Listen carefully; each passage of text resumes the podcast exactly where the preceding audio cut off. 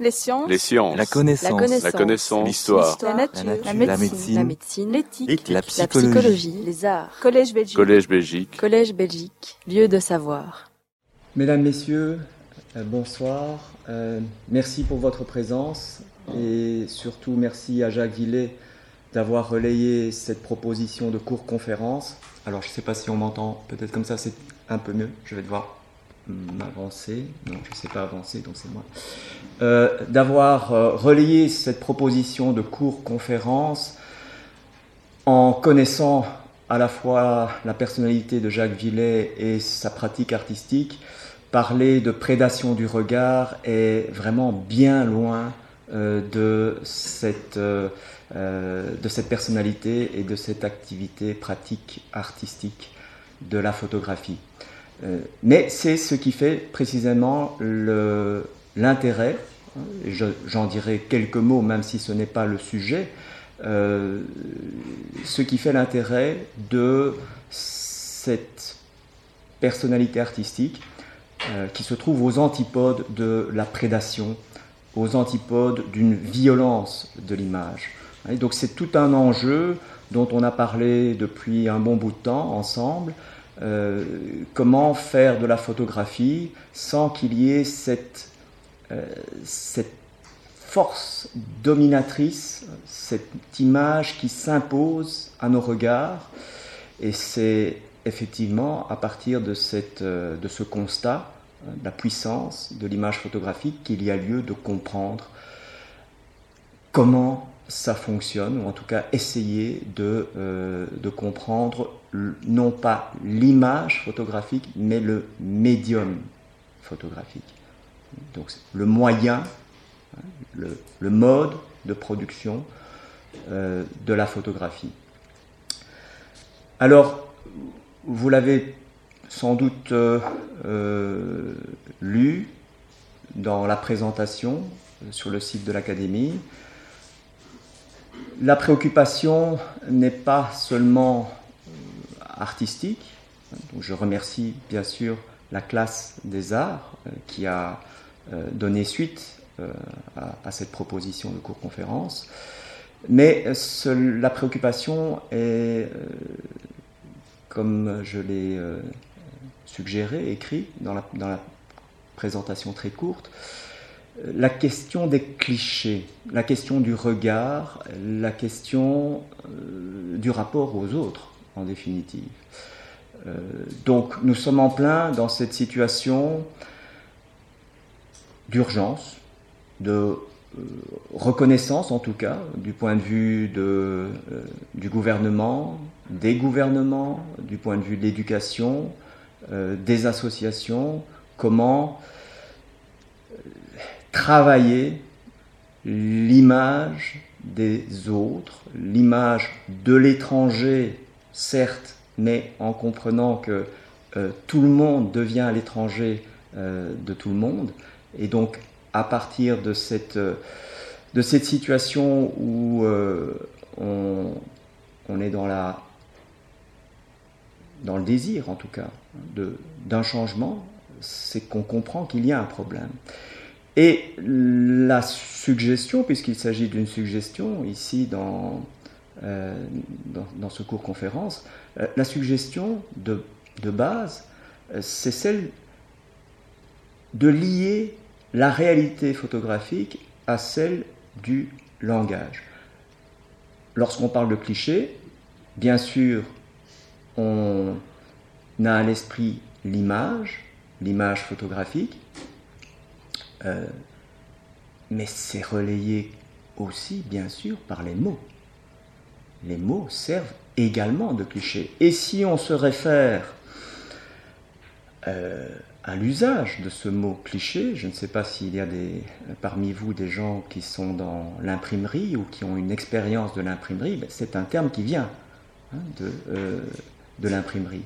C'est la configuration des, du lettrage, à l'époque où il y avait un, lettrage euh, qui était effectué manuellement, euh, donc sur des plaques ou sur des, sur des, sur, euh, des cylindres. À partir du moment où les lettres étaient disposées prête à être imprimée, eh bien ça s'appelait un cliché. Ça veut dire que le cliché, ben, c'est une forme d'arrêt, c'est une forme de euh, euh, version finale, définitive en quelque sorte.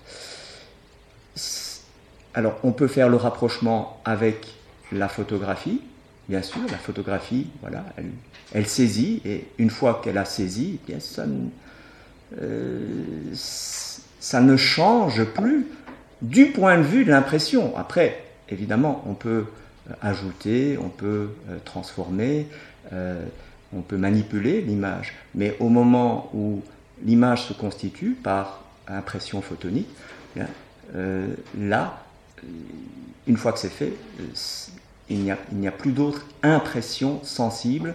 Et donc cette notion de sensibilité, j'y reviendrai, puisque ça c'est un des points qui est euh, sous-évalué, à mon sens, dans la compréhension de la photographie. Voilà. Alors, j'ai, euh, déjà parlé beaucoup trop. Euh, je vais commencer tout d'abord par vous faire écouter un petit document sonore, un extrait hein, d'un document sonore euh, j'avais prévu en fait de ne pas vous montrer d'images visuelles.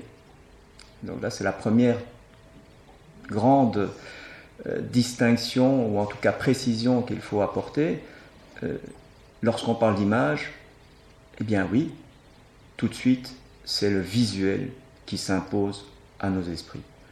Alors que l'image, elle peut être euh, auditive, donc acoustique, elle peut être euh, olfactive, c'est-à-dire elle peut euh, répondre à toutes les modalités sensibles. Cela renvoie à une forme de mémorisation.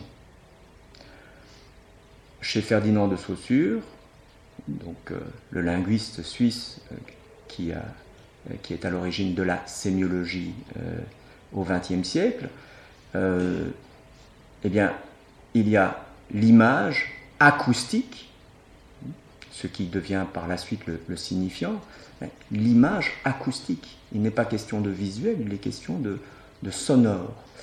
Euh, chez Freud, contemporain de euh, Saussure, là, non seulement il y a des images acoustiques, mais il y a des images euh, kinesthésiques, des images tactiles, donc dans sa contribution à la conception des aphasies, donc un ouvrage qui est en dehors du corpus psychanalytique, mais qui est extrêmement riche en indications et, somme toute, euh, en propositions pour comprendre le, langage verbal. eh bien, dans, cette, dans cet opuscule, il explique bien comment fonctionne la relation entre le monde, les objets et les représentations qu'on s'en fait. Et ça passe par toute une série d'images qui correspondent aux différentes modalités euh, sensibles.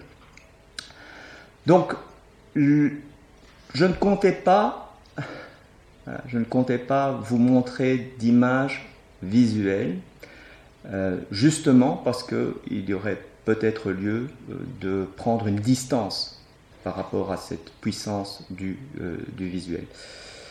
Mais bon, il se trouve qu'avec les échanges euh, ici, avec les, les, responsables de l'académie, la, bah, on m'a demandé est-ce qu'il y aurait des visuels, des PowerPoint, des présentations. Et de fait, il y a sans doute un apport, une aide du visuel. Il n'est certainement pas question de rejeter le visuel. Donc finalement, vous aurez droit à euh, quatre documents euh, visuels.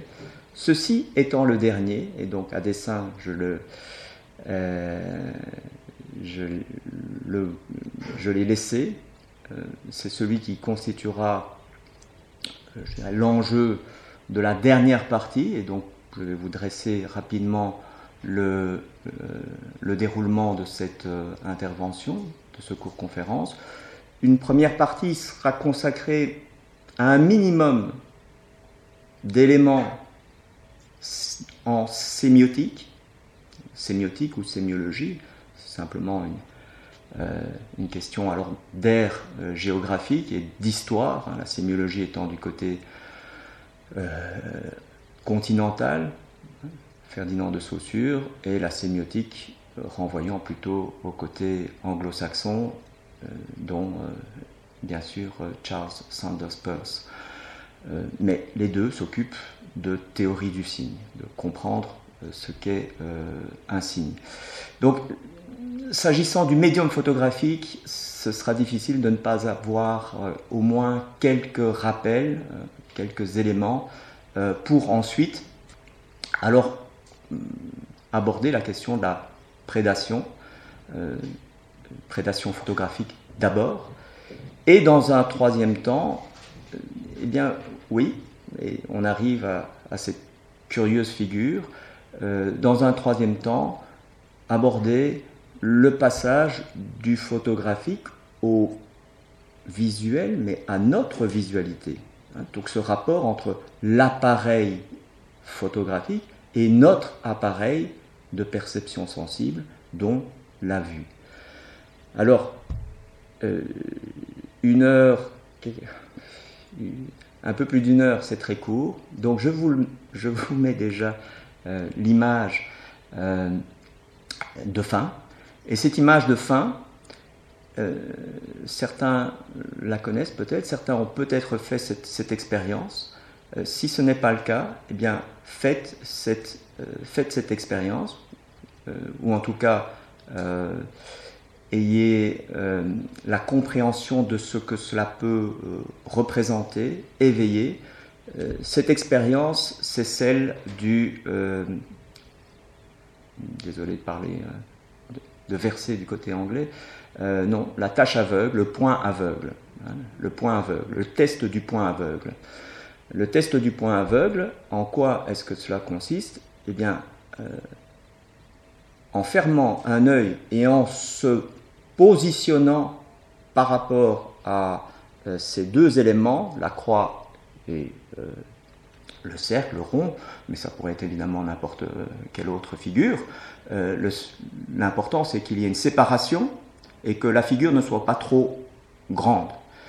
Eh bien, à un moment, vous allez constater, ça ne peut pas fonctionner à mon avis de, de, cette distance, je crois que pour là, mais vous trouvez les indications sur Internet sans aucun problème, je crois qu'ici, il, faudrait, il faudrait être à environ 3 euh, mètres, quelque chose comme ça. Euh, donc, selon la, la, bonne distance, lorsque vous êtes à la bonne distance, eh bien, ce qui se passe, c'est que, en fermant donc un œil, euh, vous constatez qu'il y a une des deux figures qui disparaît. Qui disparaît Non, elle disparaît pas c'est vous qui ne la voyez plus. C'est la tâche aveugle. C'est la tâche aveugle, c'est-à-dire euh, c'est l'attache du nerf optique euh, qui occupe un espace sur la rétine, ou en tout cas euh, sur l'appareil oculaire, et que cet espace, eh bien, il n'a pas de captation, il n'a pas de réceptivité et donc il y a une petite tache. Et lorsqu'on regarde avec les deux, les deux yeux, eh bien, on, nous comblons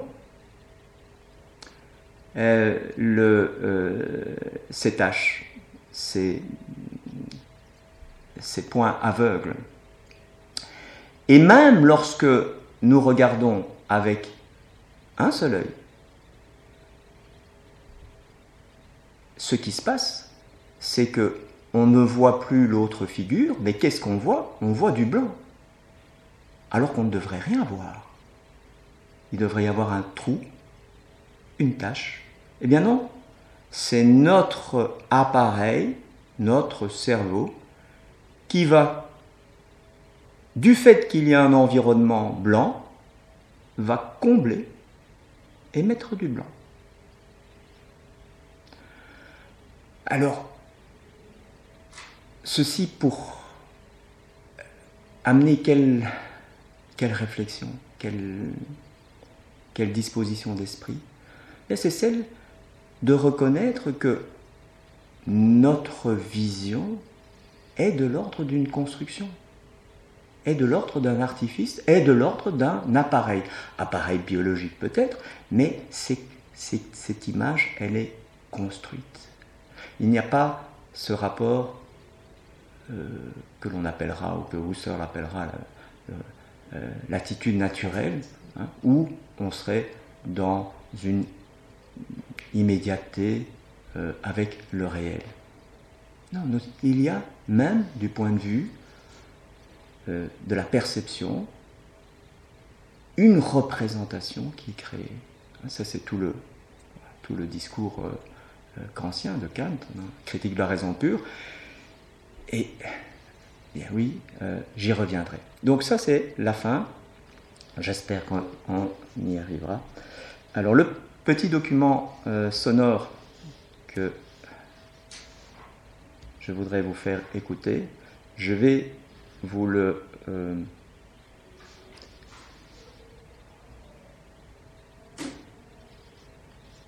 vous le lancer et je le commenterai ensuite. Vous pourrez du reste euh, réagir également.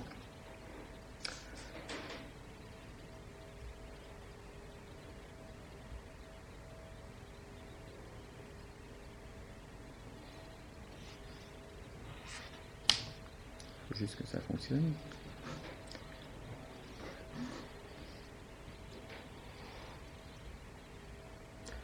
Ça fonctionne, mais c'est de ma faute. Donc je reprends, pardon. peut-être aussi de façon à m'innocenter, je dirais que le cours idéal, puisqu'on est à la fin d'une année de cours, on peut réfléchir un peu sur ce que serait un cours idéal. Et je dirais que le cours idéal, pour moi, travaille peu à peu, je n'en suis pas très sûr encore. Mais le cours idéal, ce serait peut-être celui où le professeur, entre guillemets, disons plutôt le locuteur, n'est-ce pas, euh, je dirais, serait, donc ça c'est le cours idéal que je décris là, le locuteur serait plus banal que ses auditeurs. Ce serait la formule du cours idéal. Ou, donc, ce que dirait le locuteur, ou ce que dit, peut-être le conditionnel est trop, ce que dit, ou même ce qu'a dit le locuteur, serait en retrait par rapport à ce qu'il peut susciter. Je dirais qu'ici même, à tout instant, j'ai eu conscience de ce retrait, de cette banalité et de la possibilité que vous aviez de trouver à, l'occasion de chaque figure euh, des idées, des notations ou des interprétations euh, 100 fois plus importantes ou pertinentes ou originales que celles que je proposais, et je le dis absolument sans aucune coquetterie, c'est une question, encore une fois, de méthode, enfin, ou de non-méthode. Euh, donc, tout dernièrement encore, euh, quand j'ai parlé de, l'excrément à propos, de la séquestrée de Poitiers, euh, j'ai eu tout à fait conscience qu'on pouvait traiter ce sujet avec infiniment plus de richesse que je ne l'ai fait. C'est-à-dire que là, j'ai vraiment senti, ressenti vivement, mais sans culpabilité, ma propre banalité. Euh, donc, euh, si le cours, c'est une, je dirais, une symphonie de propositions, de propositions au sens propre du terme, il est certain que la proposition, pour avoir son efficacité, doit être incomplète. Une bonne proposition doit être incomplète. Sinon, si une proposition n'est pas incomplète, si elle n'est pas un peu banale, si elle n'est pas un peu faible, à ce moment-là, ce n'est pas une proposition, c'est une position. C'est une position, c'est-à-dire c'est une sorte d'occupation phallique de l'espace idéal. Voilà. Alors, vous l'aurez peut-être euh, reconnu, euh, mais ce n'est pas le plus important. Ce sont les, propos et les propositions. Donc il s'agit de, de, Roland Barthes, enregistrement qui est accessible librement de ses séminaires au Collège de France. Donc ici c'est le premier séminaire qu'il a donné en 1977 euh, l'année académique 76-77, mais ça commençait en janvier. Et ce séminaire portait sur euh, l'idiorhythmie, le, rythme particulier, le rythme euh, de vie, de, soit individuel, soit de, communauté. Et le titre, c'était le sous-titre, et le titre principal, c'était Comment vivre ensemble. Alors, bon, j'ai plaisir certainement à partager euh, ces, enregistrements de, Roland Barthes. Euh, c'est un, un, fait, donc je vous invite euh, de, de les écouter si, ça, si la question de, de l'image, du rapport aux autres, et je vous ferai écouter un, autre extrait qui est plus immédiatement, qui se rapporte plus immédiatement au, euh, à la question de, la prédation de l'image photographique. Mais euh, c'est, comme vous l'avez entendu, aussi, euh, si je suis permis de, citer ou de vous faire entendre ce document, c'est aussi parce que cette question de l'image, bien, cette question de l'image, cette question du médium photographique, euh, plus que jamais, elle concerne tout un chacun. Euh, je, je ne sais pas, je ne vais pas dire je suis sûr, mais euh, la plupart des gens aujourd'hui ont un appareil téléphonique. D'ailleurs, je vais éteindre le mien parce que j'ai entendu. Excusez-moi.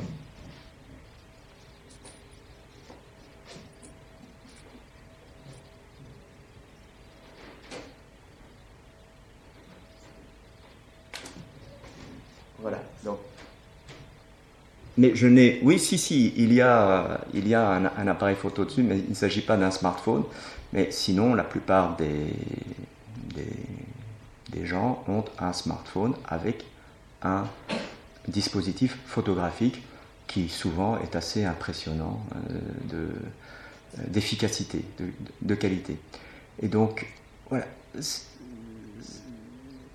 Passer Hein, du cours euh, conférence euh, du côté de la proposition telle que euh, Roland Barthes l'envisage, ben, c'est aussi vous, vous inviter ou formuler les, les énoncés de sorte que vous puissiez compléter, apporter un complément. Donc n'hésitez pas à intervenir et j'espère aussi, bien sûr, nous consacrerons un petit peu euh, de temps euh, à la fin de cette séance pour euh, échanger à, ce propos.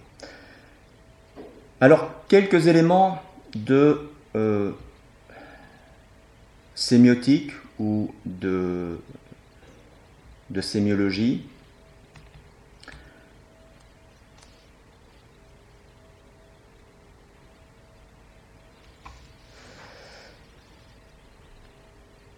sémiologie sémiotique du médium photographique.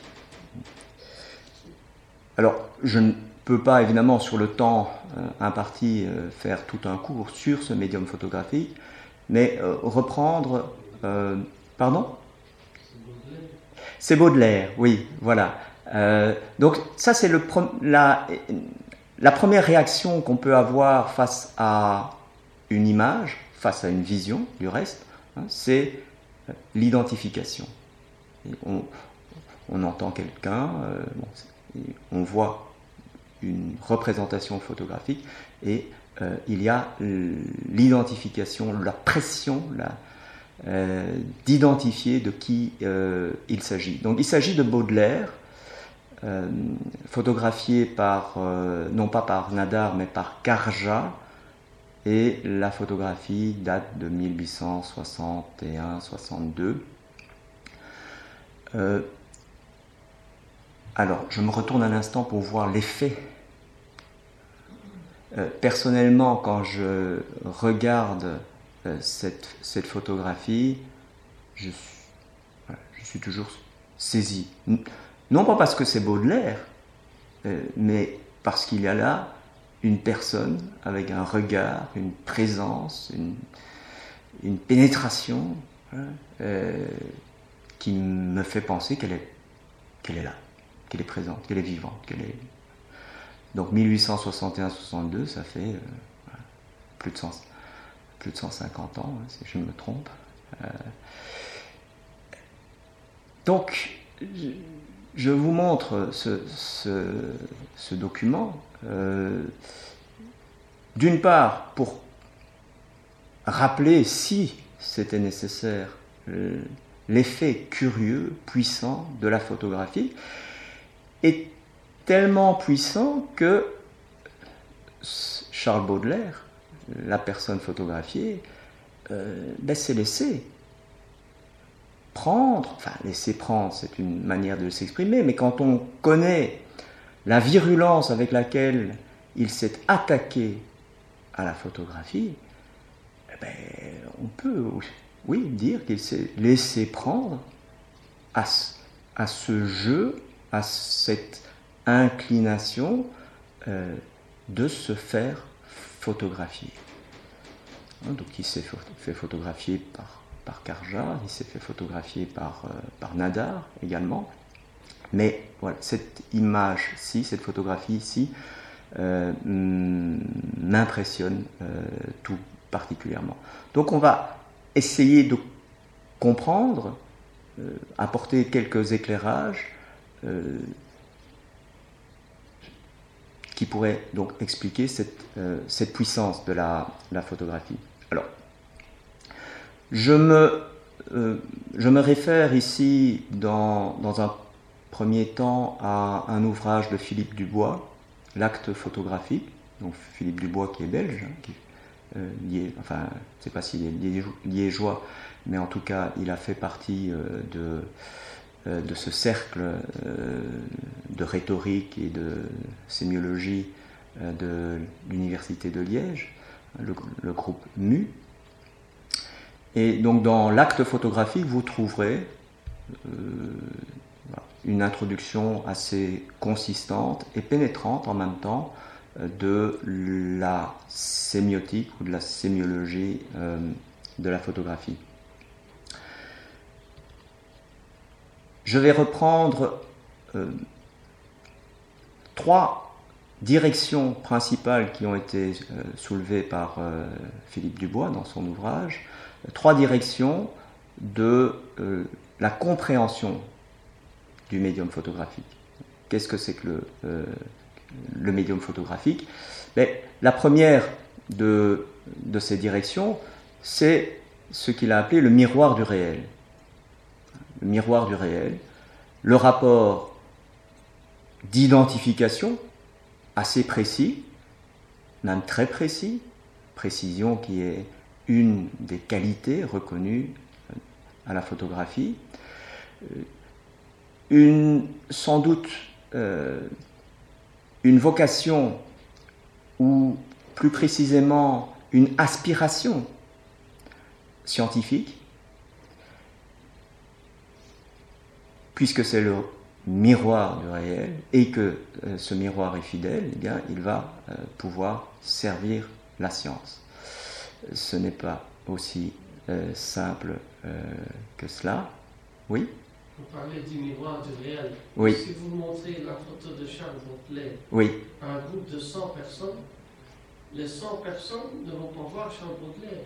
Il y en a d'abord ceux qui ne le connaissent pas, ceux qui ne savent pas que c'est un poète, ceux qui ne savent pas ce qu'il a écrit, ceux qui ne le connaissent pas.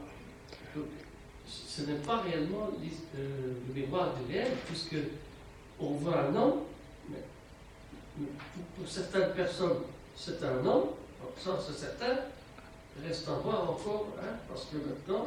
Voilà. Alors, il, il y a une, euh, donc comme je l'avais évoqué, il y a la question de l'identification, mais il y a une constante, il y a une constante qui, euh, qui avait déjà été euh, formulée par un des premiers penseurs consistants du médium photographique, c'est Walter Benjamin, avec euh, sa petite histoire de la photographie de 1931, et puis ensuite ce texte plus connu, euh, l'œuvre d'art à l'ère de sa reproductibilité technique, eh bien, Walter Benjamin avait déjà soulevé cette situation curieuse de pouvoir se rapporter à la photographie, hein, d'une image photographique, de pouvoir se rapporter à une image photographique d'une inconnue, de quelqu'un qu'on ne connaît pas, et pourtant d'être impressionné. Et pour lui, ça allait plus loin que l'impression, c'était vraiment arriver à une, une densité de relations, euh, rentrer dans l'existence de cette personne, euh, comme nulle autre image dont la peinture euh, ne pourrait parvenir. Hein. Donc c'était là une reconnaissance, quelques années avant ce texte qui, sur la reproductibilité technique et qui allait plutôt à l'encontre de la photographie, cette reconnaissance que, que la personne soit connue ou, ou inconnue, il y a cette force, cette force de rentrer dans l'existence. Et alors, vous avez ces, euh, ces photographies que l'on retrouve dans les marchés, euh, eh bien, beaucoup de personnes, lorsqu'elles se penchent sur ces photos, sur ces, sur ces inconnus, ben, se, sentent, se sentent touchées, se sentent... Il y a cette constante indépendamment de, du pouvoir d'identification. Oui Mais je reviens sur votre mot, euh, l'image du réel. Vous savez que chaque jour, au matin, à 9h du matin, il y a une émission sur LCI, ça s'appelle Médiasphère, où on fait cette analyse des images. Et on essaie de comprendre les images. Parce que l'image ne montre pas toujours le réel. Voilà. Alors, je... On ne montre pas. Le... Voilà. On essaie de truquer les images pour influencer les gens dans un sens. Voilà. Alors, la, progression hein, que, euh, que j'ai esquissée, euh, à partir donc de, euh, du miroir du réel, ensuite il y aura la transformation du réel, et enfin la trace du réel. Hein. Donc, ce sont les, les trois grandes directions de la théorie ou de la compréhension de ce qu'est la photographie. Et cela, euh, cela suit un ordre chronologique et effectivement, euh, au XIXe siècle, euh, la conception principale, la manière de comprendre principalement, et Baudelaire en est l'expression, ben, c'est une reproduction fidèle du réel, de la réalité, avec tous les guillemets qu'on peut, qu'on peut y mettre. Ensuite, mais bien plus tard quand même, ce sera, ce sera euh, plutôt euh, à partir des années 30, voire après la Seconde Guerre mondiale, euh, les manipulations.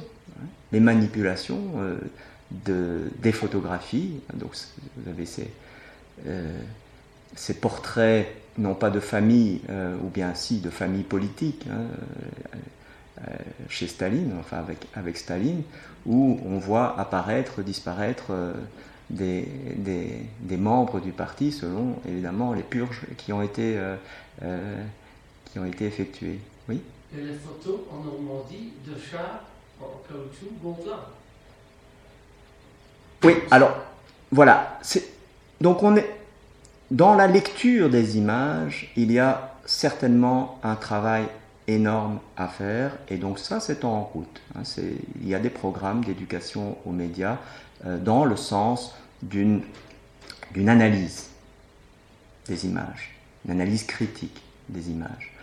Euh, ce sur quoi moi je voudrais m'attarder, c'est ce, ce n'est pas l'analyse des images elles-mêmes, mais l'analyse du médium, c'est-à-dire de ce qui produit les images. Comment fonctionne cette production?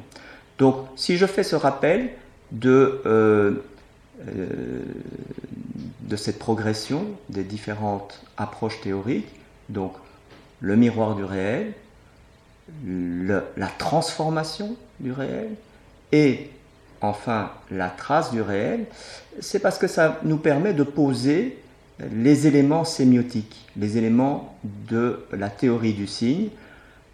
Donc chez euh, Charles Sanders Peirce, euh, trois catégories de signes, du moins les signes dans leur relation au monde, aux objets. Eh bien, vous avez l'icône, le symbole et l'indice. J'ai suivi cet ordre-là parce que c'est celui qui correspond au miroir du réel, à la transformation du réel et à la trace du réel. Le miroir du réel, bien oui, c'est ce rapport de ressemblance. L'icône, c'est ce signe qui établit une, une relation de ressemblance, ressemblance entre euh, ce qui est euh, représenté et ce qui représente. Le, euh, le symbole, oui, merci. Donc le, signe symbolique, celui-là, eh bien, établit une relation de convention une relation de convention, c'est-à-dire que là, il faut en passer par un, circuit d'apprentissage euh, si on n'est pas euh, euh, au, fait, hein, si on n'est pas auteur de, cette, de cette convention. Je vais, terminer les trois, les trois points parce que vous avez constaté que je m'égare sinon. Et donc, la, trans, donc, il la transformation du réel et la trace du réel. Donc dans la trace du réel, c'est la dernière catégorie, enfin c'est pas la dernière catégorie, mais en suivant le, fil, c'est l'indice, le signe indiciel. Alors ça c'est la progression de la théorie, des théories de, la photographie. Chez Peirce, la progression, elle commence effectivement par l'icône. Euh, c'est selon lui, le donné brut. Et ensuite, c'est l'indice, c'est le rapport d'existence. Quelque chose existe, ce qui veut dire qu'il se trouve confronté à une résistance. Et enfin, le symbole va euh, lier, va se, positionner entre euh, le donné brut et euh, le rapport d'existence. Et donc ça, c'est la tiercéité et le rapport symbolique. Oui. Vous avez parlé au début de votre conférence de l'image sensitive. On organise maintenant dans les musées expressément pour les malvoyants. Et là, on ne parle pas d'une image réelle, parce que le malvoyant, il touche avec ses mains, il se fait une image sensitive, mais il n'a pas l'image réelle. Alors, vous anticipez sur, euh, sur, sur, la suite et euh, je, vais dès à présent euh, répondre à cette intervention et marquer ce qui est sous-estimé à, mon sens dans l'approche de la photographie, c'est le rapport sensible. Euh, on s'est penché sur la question de la précision, hein, les détails, euh, le rendu euh, de la photographie, la rapidité aussi, mais très peu sur le fait que ce dispositif, c'était un dispositif fondé sur la sensibilité. Fondé sur la sensibilité, et qu'à partir de cette sensibilité, il y a représentation. Et quand on pose euh, en ces termes la compréhension de, euh, de, la sensibilité photographique, parce que c'est dans le langage, j'allais dire le langage courant, le langage courant d'il y a 20-30 euh, ans, en tout cas à l'époque de, de, de, l'argentique, hein, des pellicules, ben oui, une pellicule, on disait une pellicule sensible, plus ou moins sensible. Donc ce, cette notion de sensibilité, elle, elle, elle était présente. Euh, mais lorsque euh, on établit d'abord cette sensibilité et ensuite la représentation à partir de cette sensibilité, qu'est-ce qu'on a? Ben, on, a exactement euh, ce que nous produisons, ce que la manière dont nous fonctionnons. Nous avons une réceptivité, une sensibilité. Nous recevons, que ce soit du visuel, que ce soit du sonore, euh, nous recevons des informations qui sont transformées, interprétées, euh, euh, en quoi? En représentation. Donc, la réalité de la photographie, elle est très proche de notre réalité du point de vue de la représentation. Et c'est peut-être à partir de, euh, de ce rapport qu'il y a une autre sidération. Tout le discours de Roland Barthes dans La Chambre claire, euh, c'est de parler de folie. La folie, voilà. Euh, la, réalité, hein, la réalité du ça a été, c'est certain que cette personne, que ce soit Charles Baudelaire ou n'importe qui, c'est certain que cette personne a existé, euh, elle a été photographiée à un moment.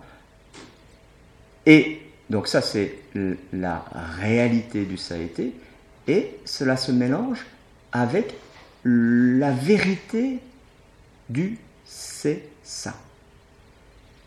Ça a été, c'est l'ordre de la réalité, et en même temps, on est là en face de la personne. C'est ça. Vérité, indépendamment du, de la dénomination, du, nom. Il y a cette vérité de la personne. Euh, donc.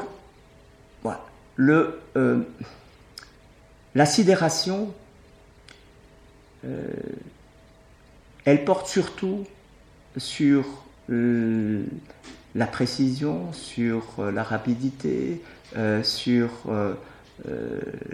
chez, Barthes, mais chez Barthes, il s'agit d'une incompréhension, hein, d'un constat d'incompréhension. Qu'est-ce que c'est que ce médium photographique? Et la conclusion, euh, sur laquelle on passe un peu vite, euh, souvent, la conclusion, c'est la folie. Les dix dernières pages de la Chambre claire ne traitent que de la folie de l'image photographique. Autrement dit, euh, on n'en a pas la saisie. On comprend ses effets, mais on ne comprend pas comment ça fonctionne. En tout cas pour, pour Barthes.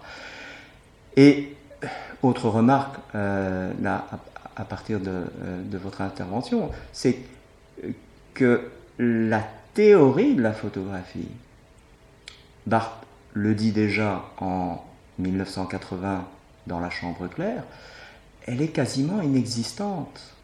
Quasiment inexistante. Euh,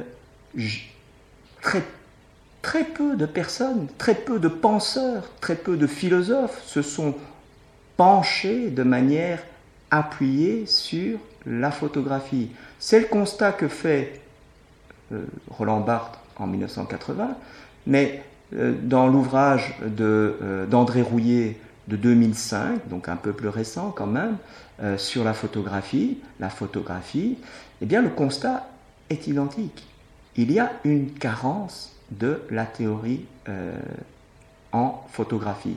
Et quand vous replacez la euh, la situation historique, les figures que j'ai évoquées, Ferdinand de Saussure, euh, Freud, Sigmund Freud, euh, mais donc nous sommes dans les années 1850, hein, Freud c'est 1856 si je ne me trompe, en tout cas et euh, Ferdinand de Saussure, c'est 1858. Euh, Donc nous sommes dans ces, euh, parages, mais ce sont les parages aussi de, de Husserl. donc Bergson, Zimmel, beaucoup de, de, grandes figures de la pensée, avec la naissance, auteur de de la phénoménologie, la naissance de la phénoménologie pour Husserl, de la psychanalyse pour, euh, pour Freud, et sans se préoccuper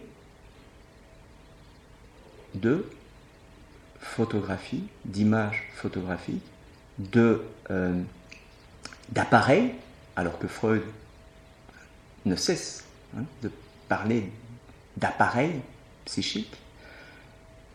Il fait référence à quelques, endroits, euh, de même que Husserl. la photographie, elle est là, mais elle n'est pas saisie comme un enjeu, euh, un enjeu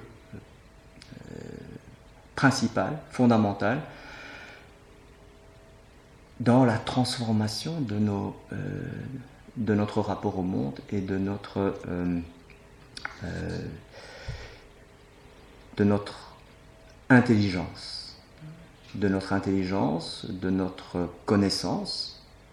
Donc ça, j'y reviendrai un peu plus tard avec, avec Kant. Je vois qu'il est déjà 6h moins 5. Alors, ces trois éléments que je.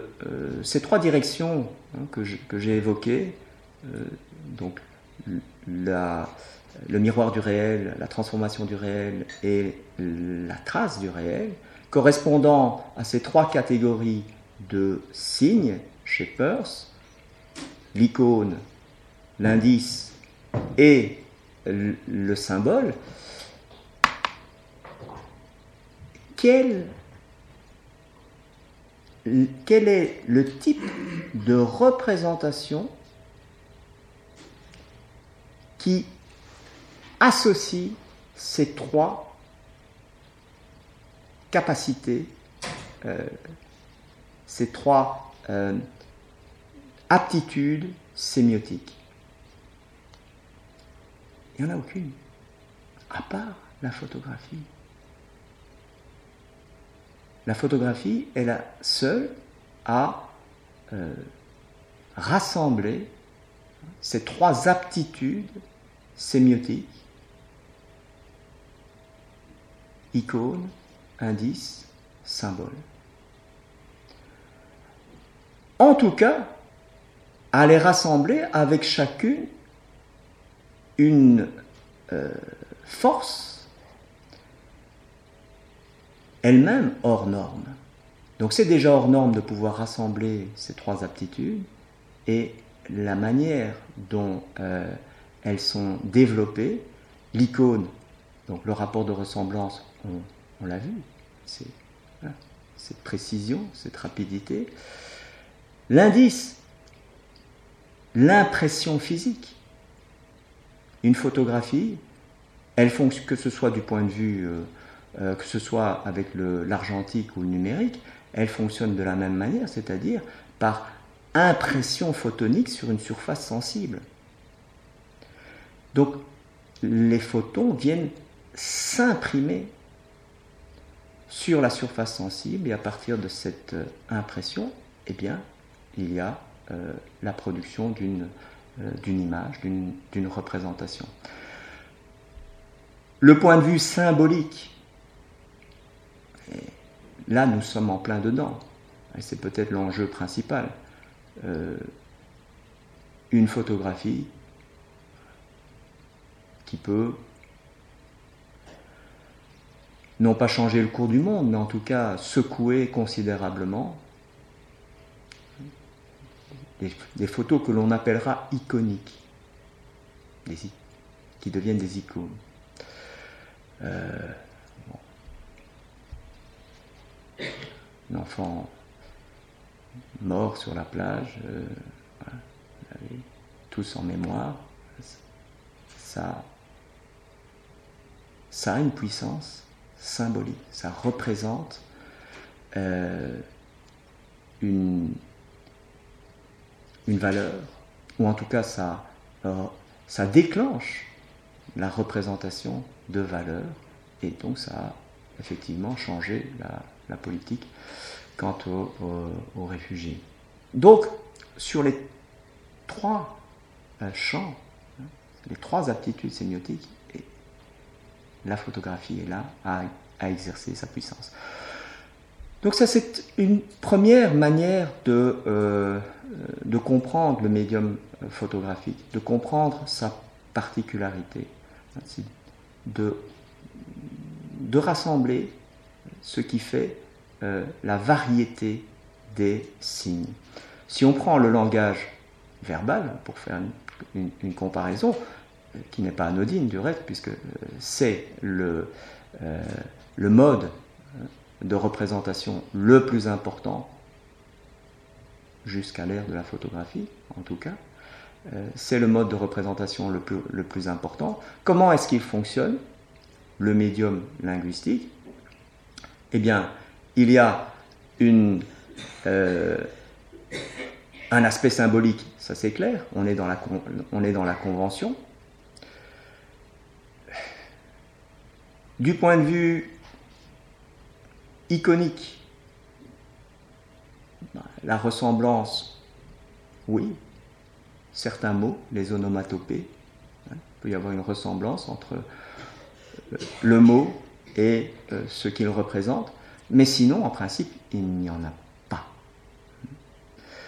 Euh, l'indice, donc la trace, l'empreinte, la relation entre ce qui représente et ce qui est représenté, n'est pas de l'ordre d'un rapport physique, n'est pas de l'ordre d'une empreinte comme l'est la photographie. Donc, le langage verbal, qui est sans doute euh, une des créations, euh, un des outils les, plus fondamentaux de, l'humanité, ben, il est quasiment limité au, symbolique, au conventionnel. Donc, ça marque. Alors, garder à l'esprit cette particularité, eh ça doit nous amener alors, à la, euh, justement au déplacement, euh, au déplacement progressif entre le photographique, le linguistique et enfin euh, l'esthétique. Alors un autre aspect qui, lui, est sans doute plus euh, visuel. Euh, j'étais plus dans le concept précédemment. Un autre aspect extrêmement important, c'est celui du rapport à l'espace et au temps. À l'espace et au temps, la fragmentation de la photographie, mais la fragmentation au sens d'un infime cette photographie, qui date de 1907 euh, et qui est d'Alfred Stieglitz, une des figures importantes de l'histoire de la photographie, et qui, à cette période-là, euh, ben, se trouve dans un, euh, dans un questionnement et dans un tournant venant de ce que l'on a appelé le pictorialisme, que l'on appelle toujours du reste le pictorialisme, c'est-à-dire ce, courant photographique qui essayait de promouvoir la photographie au rang d'art. Ce qui a été euh, un échec et ce qui, au début du XXIe siècle, reste encore assez euh, controversé ou en tout cas euh, difficile. On avait pensé un moment qu'à la fin du XXe siècle, avec l'école de Düsseldorf, les Gursky, à partir du couple Becher, Thomas Ruff, trouve, une série d'élèves de l'école de Düsseldorf on avait pensé que c'était fait, fini, la, photographie était un art, mais ça revient en permanence. Hein. Mais bon, ça c'est un, c'est un, autre, euh, c'est un autre débat, la question de, euh, du statut de la photographie en tant qu'art. Si je vous montre cette, euh, photographie d'Alfred Stieglitz de 1907 de Steerage, l'entrepont, c'est dans cette, dans cette appréhension de l'espace et du temps et de sa fragmentation. Fragmentation, délocalisation.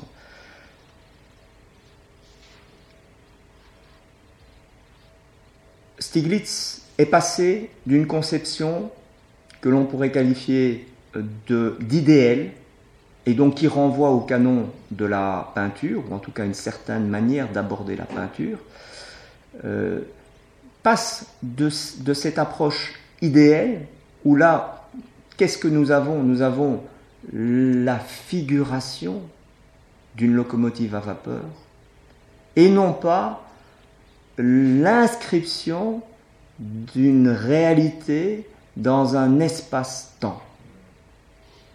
C'est la tendance. Évidemment, ce train, il a bien existé, il est bien passé à telle heure, à tel endroit. Mais l'image est travaillée de sorte que, euh, euh, le principal soit la figuration de la locomotive à vapeur.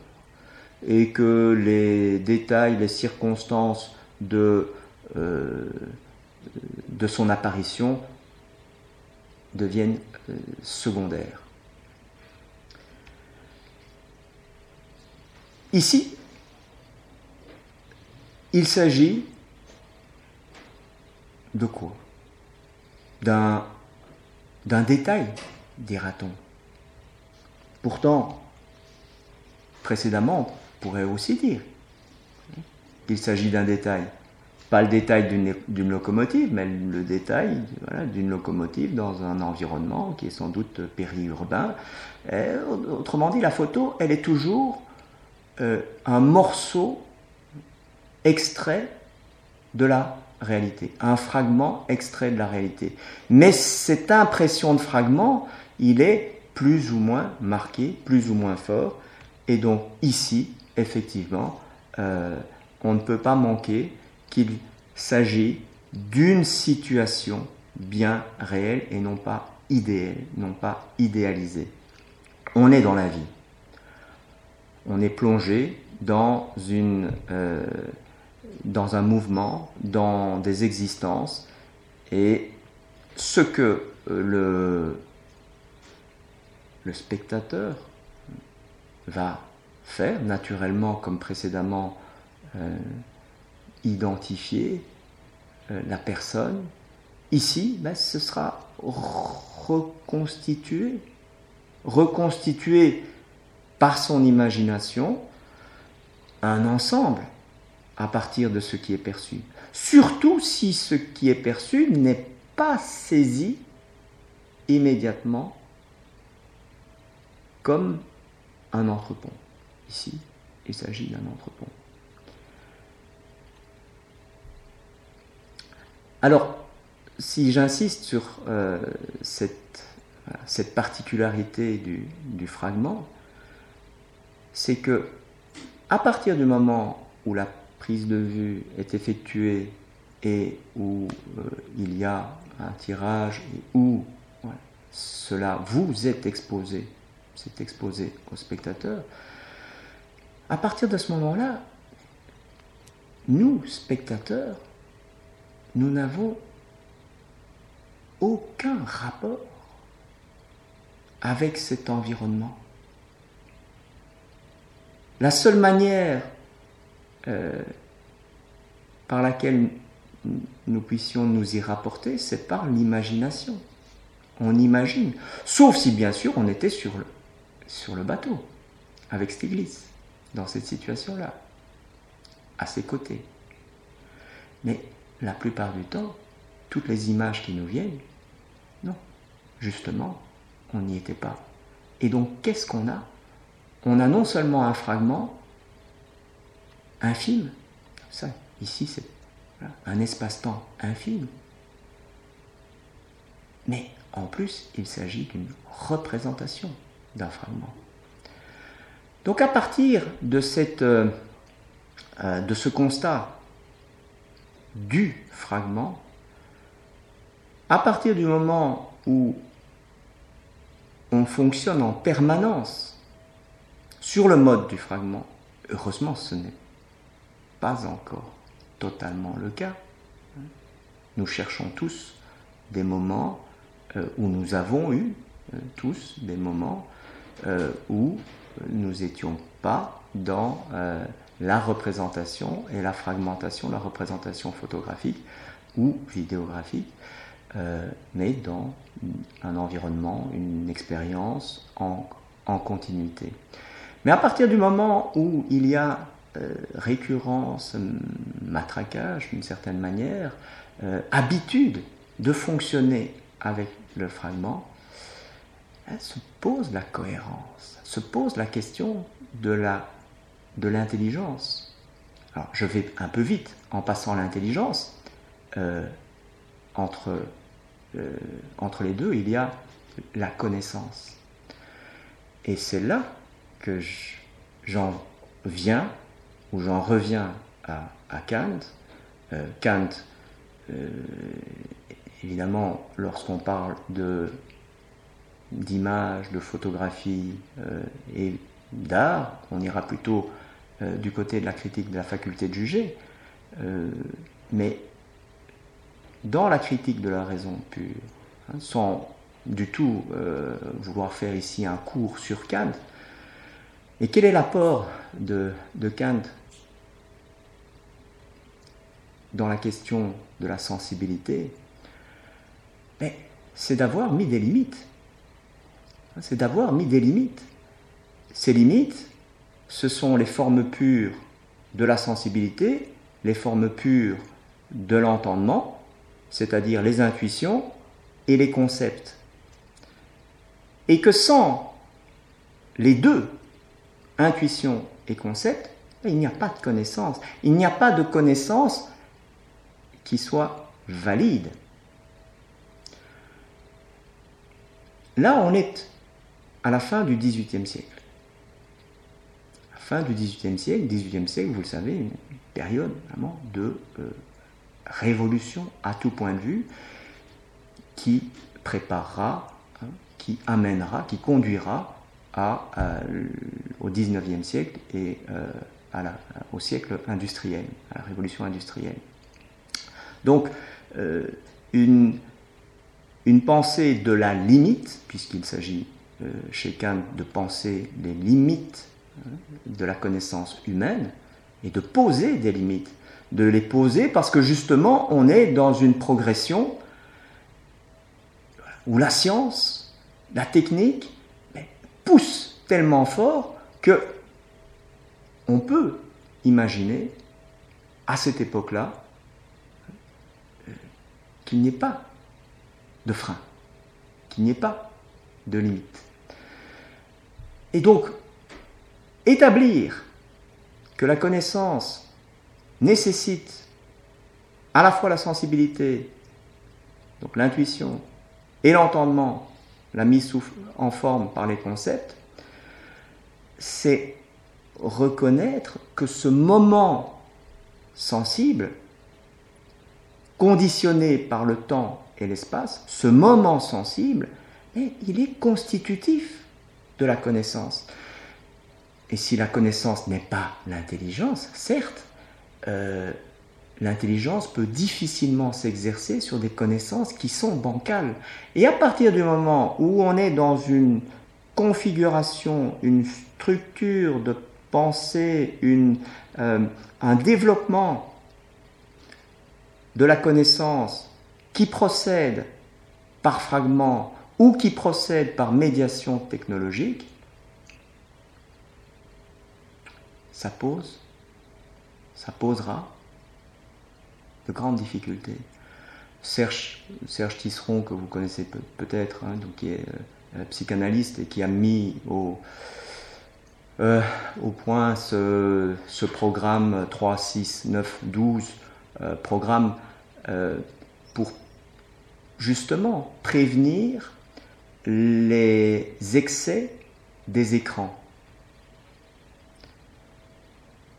Et pourquoi est-ce qu'il pourquoi est-ce qu'il a établi, hein, pourquoi est-ce qu'il s'est efforcé euh, d'établir cette progression, une progression où, justement, jusqu'à l'âge de 6 ans, il faut éviter absolument les écrans, parce que dans cette période-là, c'est tout le développement que j'allais appeler spatio-temporel, mais la spatio-temporalité rapportée à notre sensibilité, et non pas à la sensibilité euh, technologique. Donc, il s'agit de reconnaître les deux régimes. Le régime de sensibilité humain, mais qui est aussi biologique, qui est partagé par d'autres êtres vivants. Euh, le, régime de sensibilité humain, que euh, j'avais euh, indiqué sous la dénomination esthésique, vous trouvez ça chez Edmond Couchot, la technologie dans l'art. donc l'esthésique, ce qui renvoie à l'esthésis, donc c'est la faculté de percevoir par les sens, et le technesthésique. Ça, c'est capital. Parce que le technesthésique ne fonctionne pas avec le même espace-temps. Ce sont des fragments. Ce sont des fragments que ce soit la photographie, puisque j'ai parlé euh, principalement de la photographie, mais vous l'avez entendu, j'ai glissé aussi euh, euh, le, cinéma et la, et la, vidéo. Le cinéma et la vidéo, certes, il y a davantage d'images, mais elles fonctionnent exactement sous le même mode. C'est-à-dire que on est dans, dans un rapport qui est non seulement médiatisé technologiquement, mais qui est toujours de l'ordre d'un fragment de la réalité, d'une représentation fragmentaire de la réalité. Oui? Je pense que ça dépend des individus. Je prends un exemple. On voit à la télévision l'explosion à Malbec, à la station Malbec du métro. Celui qui voit cette image, il enregistre, quand il passe au métro à la station Marseille, s'il a la sensibilité, comme vous dites, il revoit l'image. Mais ce n'est pas valable pour tous les individus, hein, parce qu'il y a des individus qui s'en fichent carrément. Hein. C'est ce que vous dites. Hein. Alors, euh, la, distinction, enfin, la question que vous posez, là, c'est celle, à la fois, il y a deux questions au moins. Euh, la question de la présence, être présent ou pas, hein, donc comme pour euh, l'entrepont ici, être présent ou pas, et être sensible ou pas. Et c'est là où il faut prendre la mesure euh, des transformations qui sont en cours. Vous entendez en permanence des campagnes de sensibilisation sensibiliser. Il faut sensibiliser. Je ne vous dis pas à quoi, à tout plein de choses. Sensibiliser. Oui, sensibiliser au vivre ensemble, sensibiliser à la citoyenneté, sensibiliser à l'empathie. Oui, alors on redouble, évidemment. Euh, euh, des campagnes de sensibilisation euh, routière, enfin, les accidents de la route, etc sensibilisation. Mais c'est curieux, d'une certaine manière en tout cas, hein, de devoir être sensibilisé. Ça veut dire quoi? Ça veut dire justement qu'il y a une perte de sensibilité.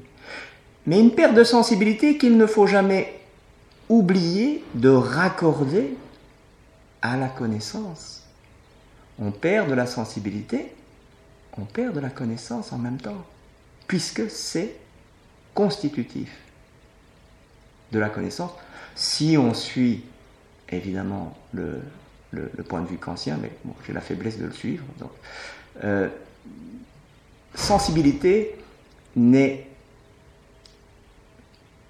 pas à réduire du côté de euh, du sentimentalisme ou de la, de la sensiblerie. Il y a euh, nécessairement une intervention une place occupée dans la constitution des, des connaissances. Donc, la, la question de la désensibilisation, vous, je ne sais pas à quoi vous, enfin, qui ou à quoi vous faites euh, allusion, les personnes qui sont, euh, présentes et euh, qui vivent un drame et qui ne sont pas sensibles à ce qui se passe pour ma part, ce que j'ai entendu, mais évidemment, là également, hein, c'est toujours des, des, éléments partiels. Je, n'y étais pas. Je n'y étais pas. Euh, les témoignages qui sont relayés, en tout cas par, euh, par, la radio, euh, c'est d'être dans une présence, mais une présence sensible, sensible, et qui,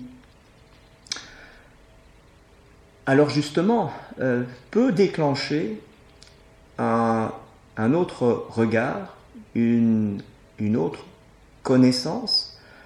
Euh, euh, j'ai été très frappé par un des témoignages lorsque la, RTB avait fait une, émission spéciale qui est revenue sur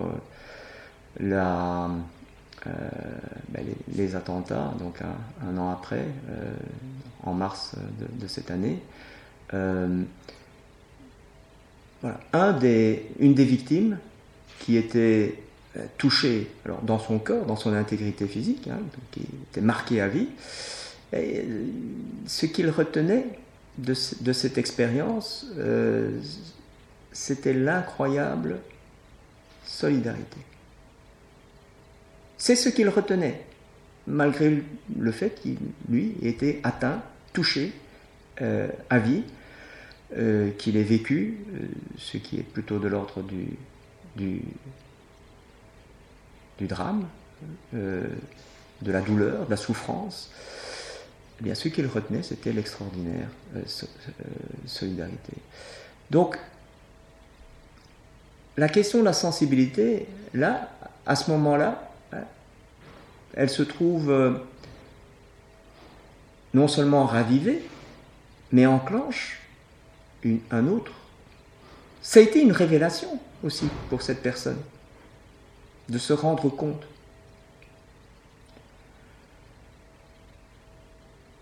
Alors, je vois qu'il est 6h20 euh, et que on n'a pas abordé la question de la prédation. Hein. Euh, donc, je pense qu'on a déjà abordé pas mal de questions euh, et, creusé le sujet. Un,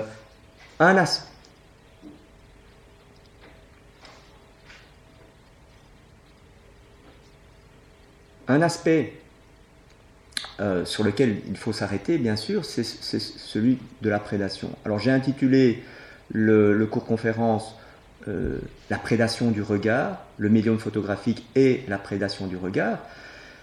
Euh, le, vocabulaire, et donc ça je vais euh, sur le temps qui reste, euh, le, vocabulaire et surtout l'attitude, l'attitude qui n'est certainement pas générale, et donc là je, je me tourne vers, vers Jacques Villet, je n'ai pas voulu montrer des, photographies de, de, de, de Jacques Villet, euh, parce que justement, elles, elles ne sont certainement pas euh, de, ce, de ce ressort de la puissance, euh, d'aller chercher le ressort de, la puissance de, la photographie. Jacques Villet fait en général des petits formats et rentre dans un rapport tout à fait particulier à ce qu'il photographie.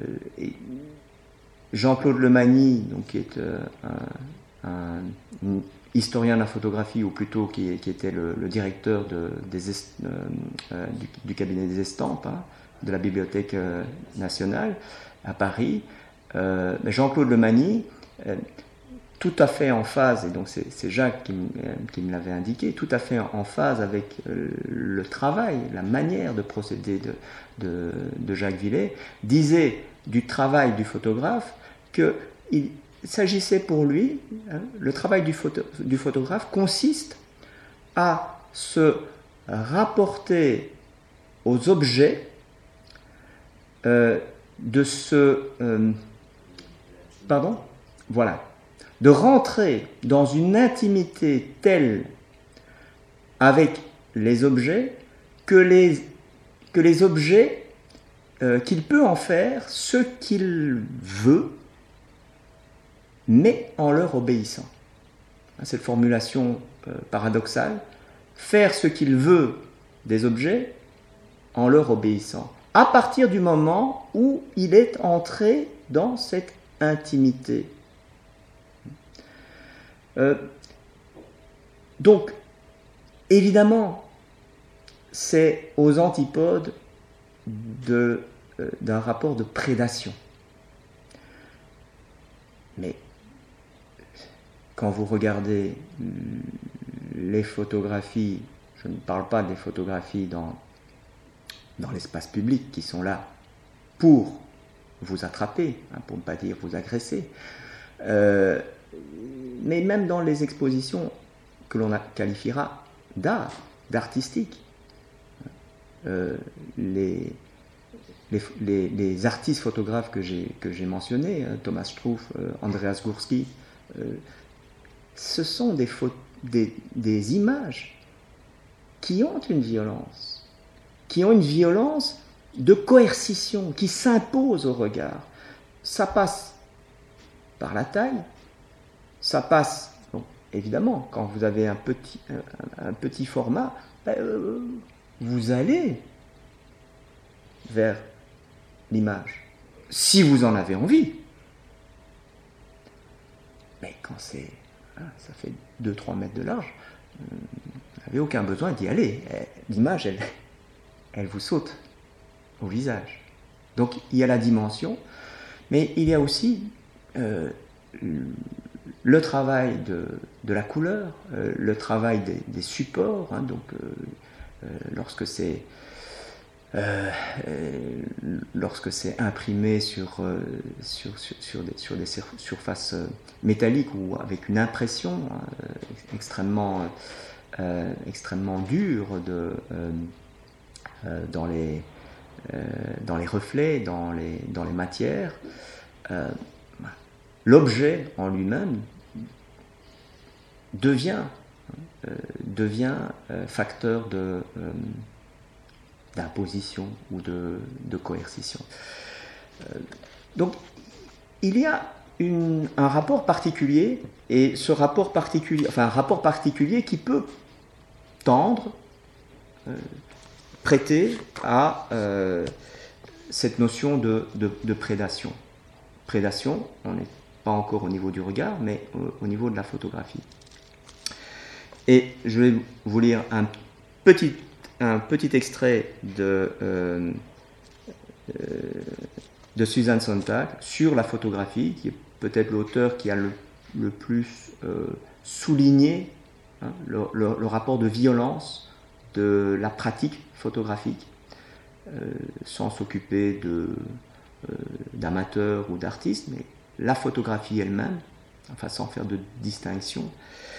Euh, donc dans une série d'essais sur la photographie, on photography, qui s'étend de, de, 71 à 77. Et euh, elle, elle, fait le rapport entre la photographie, les armes à feu et les voitures. Alors, voiture, armes à feu, euh, ces derniers mois, ces dernières années, hein, on a vu ce que cela pouvait euh, produire du point de vue des attentats. Donc, au même titre qu'une voiture, un appareil photo est vendu comme instrument de prédation engin aussi automatisé que possible, prêt à bondir, le goût populaire demande une technologie facile d'emploi. Les fabricants rassurent leurs clients, prendre des photos n'exige aucune habileté particulière.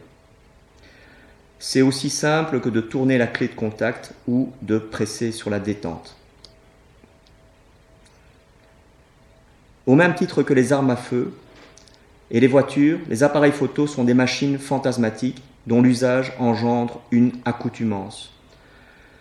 Toutefois, en dépit des outrances du langage de tous les jours et de la publicité, ce ne sont pas des instruments de mort. Je vais m'arrêter là, parce qu'il reste peu de temps. Euh, ce ne sont pas des instruments de mort. Euh, heureusement. Euh, mais lorsque on est, j'allais dire armé, mais je ne sais pas très bien comment dire autrement, enfin si, peut-être, mais c'est ce qui me vient à l'esprit. Lorsqu'on est armé d'un téléobjectif, tromblon, un tromblon, un gros objectif, hein, et, on part à la chasse. On part à la chasse. On tire, on déclenche. On est sous un rapport qui est celui de l'arme, hein, de l'arme à feu. On ne sème pas la mort, mais dernier euh, relais, un dernier point euh, que euh, je vais aborder ici, c'est l'ouvrage alors plus récent, puisque comme ceci, vous l'avez entendu, ça date des années 70, euh, l'ouvrage plus récent de Marie-Josée Monzin, L'image peut-elle tuer? L'image peut-elle tuer? Euh, Ouvrage qui a été publié au lendemain, enfin au lendemain, euh, en réaction hein, à la destruction des tours jumelles, donc ça a été publié en 2002, et il y a une nouvelle édition de 2015 qui reprend les deux premiers chapitres et qui en ajoute un troisième sur euh, image de guerre et performance. Là, le rapport entre euh, la guerre et le monde artistique. La performance au sens euh, artistique. le titre, l'image peut-elle tuer? C'est un titre qui m'a paru au départ euh, plutôt trivial, plutôt brutal et plutôt inintéressant posé en ces termes.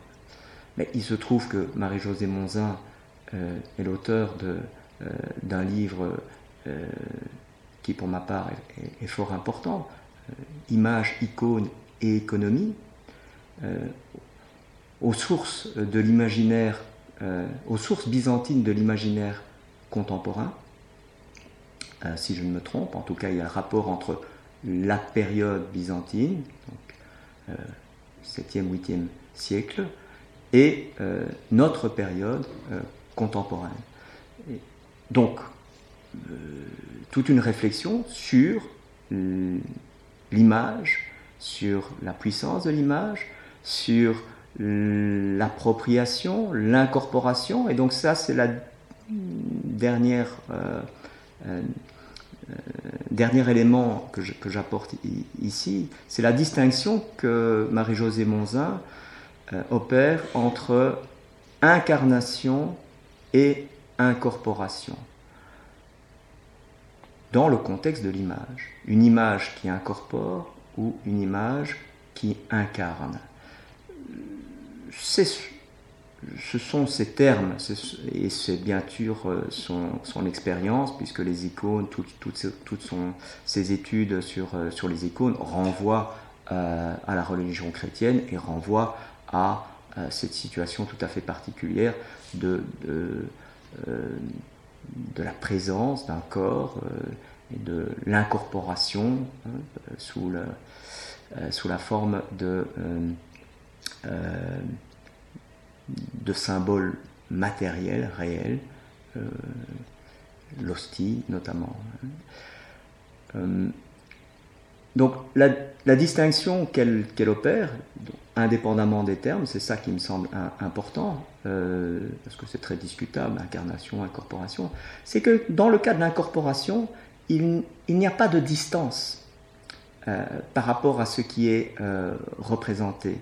Il, n'y a pas d'écart, il n'y a pas de, mouvement possible, il y a une, forme de consubstantialité, une forme de d'identité la photo. Si je me déplace du côté de la photo, eh bien voilà, la photographie euh, substantifie, euh, incorpore la personne qui est représentée. Euh, dans le cas de l'incarnation, eh bien, pour Marie-José José Monzin, elle fait cette distinction parce que dans le cas de l'incarnation, il y a une différenciation. Il y a une différenciation entre euh, ce qui est représenté et la représentation elle-même. Une distanciation, une différenciation, et donc dans cette distanciation, il y a la possibilité pour euh, l'esprit de euh, se mettre en mouvement parce que il faut pouvoir raccorder les deux. Cela ne va pas, cela n'est pas de l'ordre de, de l'évidence. Donc, la question de la prédation, hein, la prédation photographique, euh, lorsque on, en passe à la question de, l'image, et l'image, euh, qu'elle soit photographique ou que nous la produisions nous-mêmes, nous, nous faisons des images en permanence. Regardez les personnes qui sont à côté de vous, euh, à gauche, à droite, eh bien, que vous le veuillez ou non, vous vous en faites une image. Euh, tout l'enjeu, c'est justement, comme le, suggère euh, Marie-Josée Monza, euh, de laisser un mouvement dans cette image, que cette image ne soit pas figée. Et on en revient à la question des clichés, que l'enjeu n'est pas tellement de combattre les clichés, mais de les prendre pour ce qu'ils sont, c'est-à-dire des extrémités par rapport auxquelles il faut se mettre en mouvement. Il faut qu'il y ait euh, un mouvement de la pensée, et ce mouvement de la pensée, c'est celui de la pensée sémiotique, la pensée du signe, la pensée de la représentation. Alors, je n'ai certainement pas fait le tour de, euh, la question, mais j'espère que vous aurez au moins quelques euh, indications, quelques pistes pour euh, prolonger cette réflexion sur le médium photographique et la prédation du regard. Je vous remercie. Les sciences. La connaissance. La connaissance. L'histoire. La, nature. La, médecine. L'éthique. La, psychologie. Les arts. Collège Belgique. Collège Belgique. Collège Belgique. Lieu de savoir.